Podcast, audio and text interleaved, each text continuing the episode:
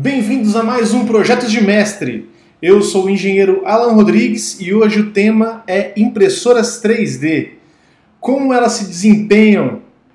Qual é a função nas mãos de projetistas?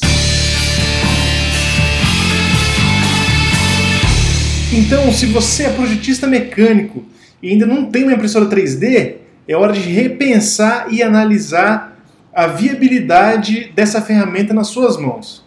Hoje, é, a impressora 3D é muito acessível e existem vários modelos no mercado. Então, tem impressora aberta, impressora fechada, impressora cara, impressora barata, com vários tipos de recursos diferentes. E se você fizer essa análise e perceber que para você não é viável, ainda é muito caro esse gasto com equipamento, é, você não precisa comprar uma. Você pode ter um contato com um prestador de serviço que faça essa, essa impressão para você. Por? Porque eu acho que é importante é, ter acesso à impressora 3D como um projetista mecânico. É, durante o processo, durante o desenvolvimento do projeto, é importante que você consiga fazer testes rápidos. Talvez esse seja o maior ponto positivo da impressão 3D, que é a prototipagem expressa. Então, com baixo consumo de energia, é com pouco ruído, você, você usa materiais baratos e leves, tudo no alcance da sua mão no seu escritório, do seu lado, do lado da sua mesa de trabalho, do seu computador. Então é tudo muito simples, é muito fácil, econômico. Porque justamente a manufatura aditiva, que também é conhecida a impressão 3D, ela evita desperdícios. Então o material consumido tem praticamente a mesma massa da peça final. Em alguns casos não acontece isso porque são necessários alguns suportes para você conseguir imprimir a peça. Mas, por exemplo, uma peça de 60 gramas, peça final 60 gramas, você vai gastar de 60 a 70 gramas de filamento para produzir ela. Então, esses rolos que, que geralmente a gente compra na impressora 3D por, por fundição é o, é o rolo de 1 kg. E esse 1 kg dura muito tempo. Você consegue fazer peças grandes e sem usar o preenchimento total. Você pode fazer um preenchimento parcial no interior, então ela vai ser muito mais leve essa peça impressa do que uma peça injetada, por exemplo. É, só para comparação, na usinagem, é, você parte de um bloco maciço, gera cavaco durante essa usinagem, que esse cavaco é descartado para você conseguir obter a peça final.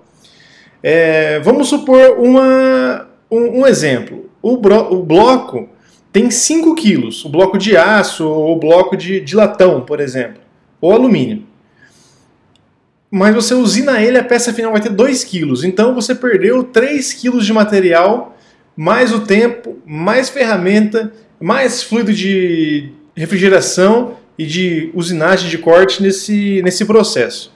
Então o gasto para imprimir uma peça é muito menor do que se fosse usinar ela. Qual é a diferença é, na usinagem em metal para impressão 3D? muito provavelmente, é, quase 100% dos casos, essa peça que você usinou em metal, ela vai ser muito mais resistente do que a peça impressa na impressora 3D. Mas normalmente, para fim de protótipo, para teste durante a etapa de projetos, você não precisa mais do que isso. Então, é, você entregar um projeto mais um protótipo para o seu cliente isso valoriza e agrega valor ao seu serviço. Você não está entregando é, só aquele arquivo, aquele PDF ou aquelas folhas impressas. Você está entregando uma maquete do produto dele em escala real ou um para um para ele ter nas mãos e conseguir tocar antes de produzir e, e mandar fazer essas peças. Hoje existem vários tipos de matéria-prima no mercado. Então, algumas têm até um aspecto metálico e outras têm até a carga em metal em pó com plástico. Então, é como se fosse um compósito esse filamento.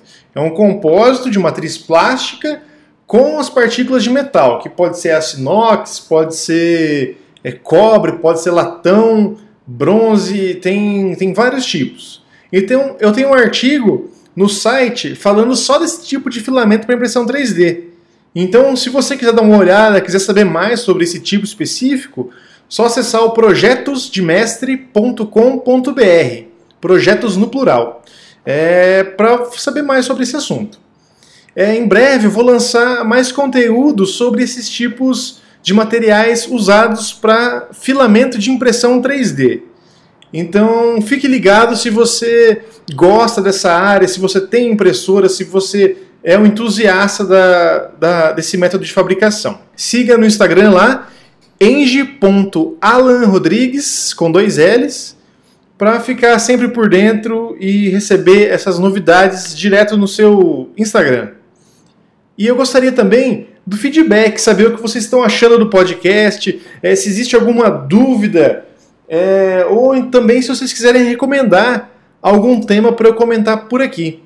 Então entre em contato, pode ser pelo Instagram mesmo, é, ou as outras mídias que eu deixei já na descrição do podcast.